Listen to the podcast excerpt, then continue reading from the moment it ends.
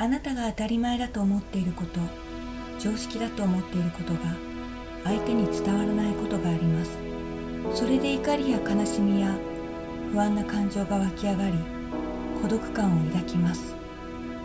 この番組は笑顔で毒を吐く心理カウンセラー萩原亜美が日常生活において感じたどうして？と思う他人の言動について語っていきます。人の数だけ常識があります。自分の常識だけが正しいと思うから辛くなるのです。あなたとは別の価値観や常識があることを知ると気持ちが楽になり孤独感から解放されます。それではお聞きください。はい。孤独感からの解放メソッド。笑顔で毒を吐くカウンセラー萩原亜美です。こんにちは。今回は第22回目。秋っぽい私が最適だと思った職場についてお話ししたいと思います。私は学生時代自分のことが秋っぽいとは全く思わなかったんですね。あの毎日学校行ってたんで学校のことは嫌いだったんですけども毎日学校通ってたので、まあ、卒業するまで飽きもせず毎日学校行ってるんで飽きもせずじゃないですね。飽きてましたね。飽きながらも学校行ってましたね。ああもともと秋っぽかったんですね。行かなきゃいけないと思ってたからただ単に行ってただけで学校卒業したら決められてないじゃないですか。アルバイトにしても就職にしても。もう辞めるのは自分で決められるわけですからそう考えるとまあ自分に正直になったんでしょうね。そうなんです。私はアルバイトとか職場をすぐ辞めて転々としてきました。もう本当に転職繰り返してみましたね。私ほど転職繰り返してる人ってそんなにいないんじゃないかなと。今まで勤めてたところ全部言えって言われても全部言えないかもしれないです。それほど転職繰り返してます。ああ私って秋っぽいんだなとか忍耐力がないんだなって社会人になってからすごく思いましたね。前職がメンタルクリニック常勤心理師として働いていたんですけれども私が入った時は2つの院だったんですけども私が勤めてる間に合計45677箇所7つ院ができてで私そのうちの4箇所行ってたんですね。だから常勤なんで週5日働いていてそのうち4箇所の院を転々としていました。最初2つの院しかなかったので A という院に週4日通っていて B っていう院に週1日通ってたんですね。入社したての頃は。何曜日は A の院に行って何曜日は B の院に行ってって。毎日会うスタッフっていうのは一人もいなかったんですね。先生も曜日ごとに変わっていたので。でその中で最初の頃週に4日同じ院に行ってたのでその時の受付のトップの人は週5日1つの院に行ってたんですね。ですから週4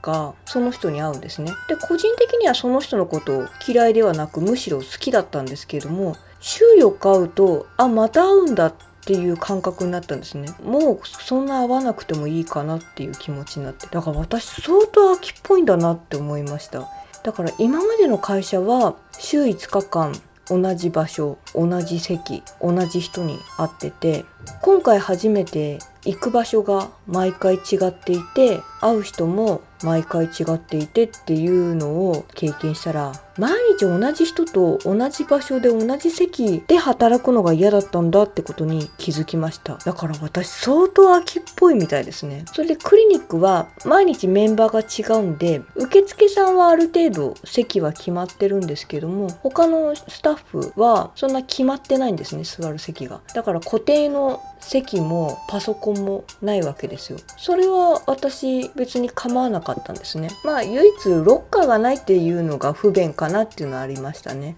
自分の書類を置いておけないっていう置き傘置けないとか。そういう不便さはあったんですけれどもでも全体的に私はそれが良かったんですね。毎日行く場所が変わる。毎日会う人が違う。それでああ前職ってすごい一番自分の性格に合ってる職場だったんだなって辞めた後で気づきました。働いてる時も感じてたんですけどあ毎日行く場所違うのっていいなとか毎日会う人が違っていいなとかあと私は心理師として働いてたので2日連続とか3日連続同じ人のカウンセリングまずしないわけですよ。だから毎日違うクライアントでまあクリニックですから患者さんというんですけどもだから毎日出会う人も違くて私にとってはある意味最高な職場だったんだなと。多分こう思ってる人ってそんないないと思うんですよね。やっぱりみんな同じ場所で同じ人で同じ席での方が落ち着くと思うんですよね。だけど私はあんまりそれ好きじゃなかったんだなと。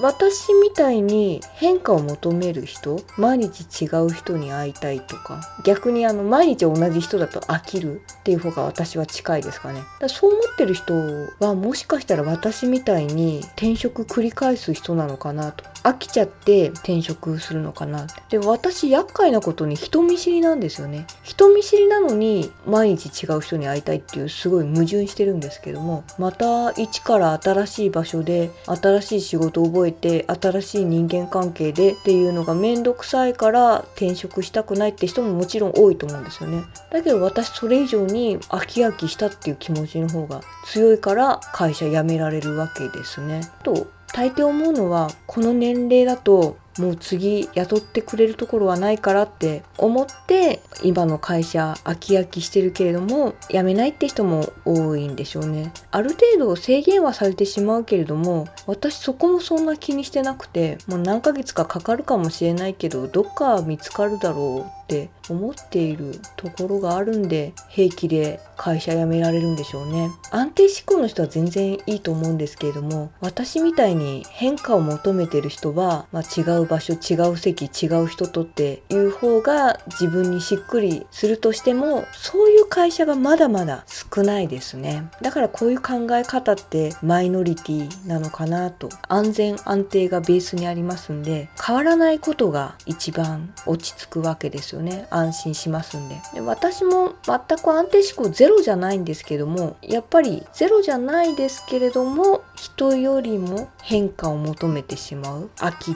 ぽいのかなっていうのはありますね。だいたい会社を辞めてみてその勤めてた会社の良さがわかるというかあこういうところがあの会社良かったなって思うんですけどもそれでも今まで辞めたことは後悔したことないんですよね。突発的に辞めたことは一度もないので考えて考えていつも辞めてるんでその前職もすごく私にぴったりな勤務先もバラバラで会う人も毎日バラバラで出会う人も毎日違う人でそういう変化があって自分にはすごく合ってたんですけども辞めたことは後悔してないですね。1年3ヶ月前に辞めること決めましたからね。だから全然切羽詰まってとか感情的になって辞めたわけではないのでだからそれだけでもないんだなっていうどんなに自分にぴったりな環境でもどうしても譲れないものがあるからこそ退職したわけですもんね。私だけかもしれないですけども働く場所自分に合う勤務先って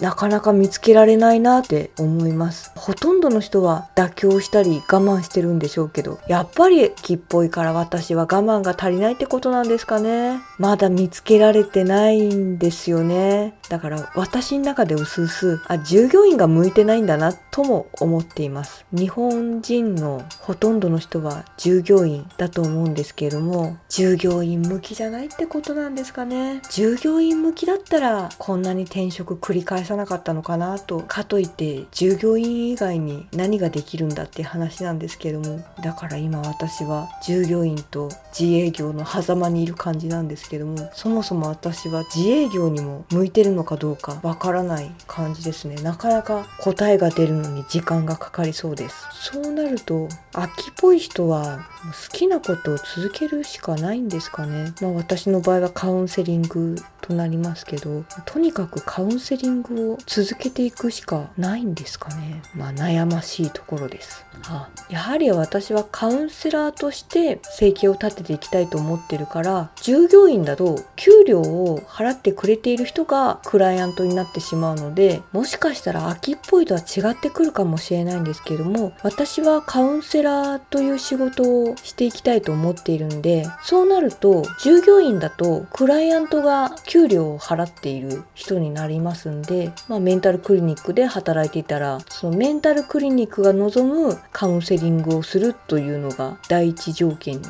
なりますんで自分がやりたいカウンセリングというわけじゃないんですよね。病院のためってなると患者さんを通院させ続けるカウンセリングをするっていうのが私たちの役割になってしまうんですけどもそうなると必ずしも私がやりたいカウンセリングではなくなってくるんでそれが辛くなるからこそ従業員は向いてないってなるんでしょうね。となると結局私はカウンセラーの仕事をするというイコール自営業じゃないと私が満足しないってことですね。だからこれはもう秋っぽいとか関係なく私がやりたいと思っている仕事で雇用主が望むカウンセリングっていうものに抵抗を持ってしまったらやっぱり従業員で居続けることは難しいとなると自営業。ってことなんでしょうね。もともとやっぱり私は従業員合わなかったってことですね。どんなに私に合った環境の就業先でも話しているうちに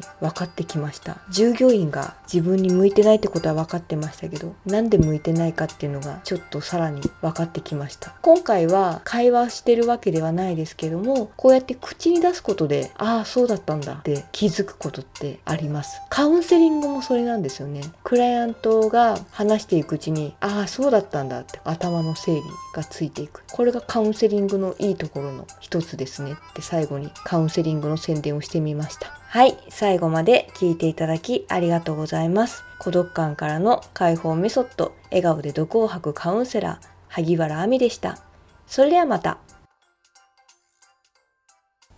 今回の番組の内容はいかがでしたか？あなたが日常生活においてびっくりした他人の言動を教えてください。番組で紹介させていただきます。またこの番組のご感想ご意見もお待ちしております。お問い合わせ先はいずれもメールで受け付けております。メールアドレスは萩原亜美アットマーク gmail.com h a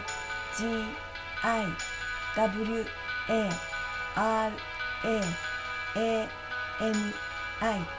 アットマーク g m a i l ドット c o m です。お待ちしております。次回も様々な常識をお伝えしていきますので楽しみにしてくださいね。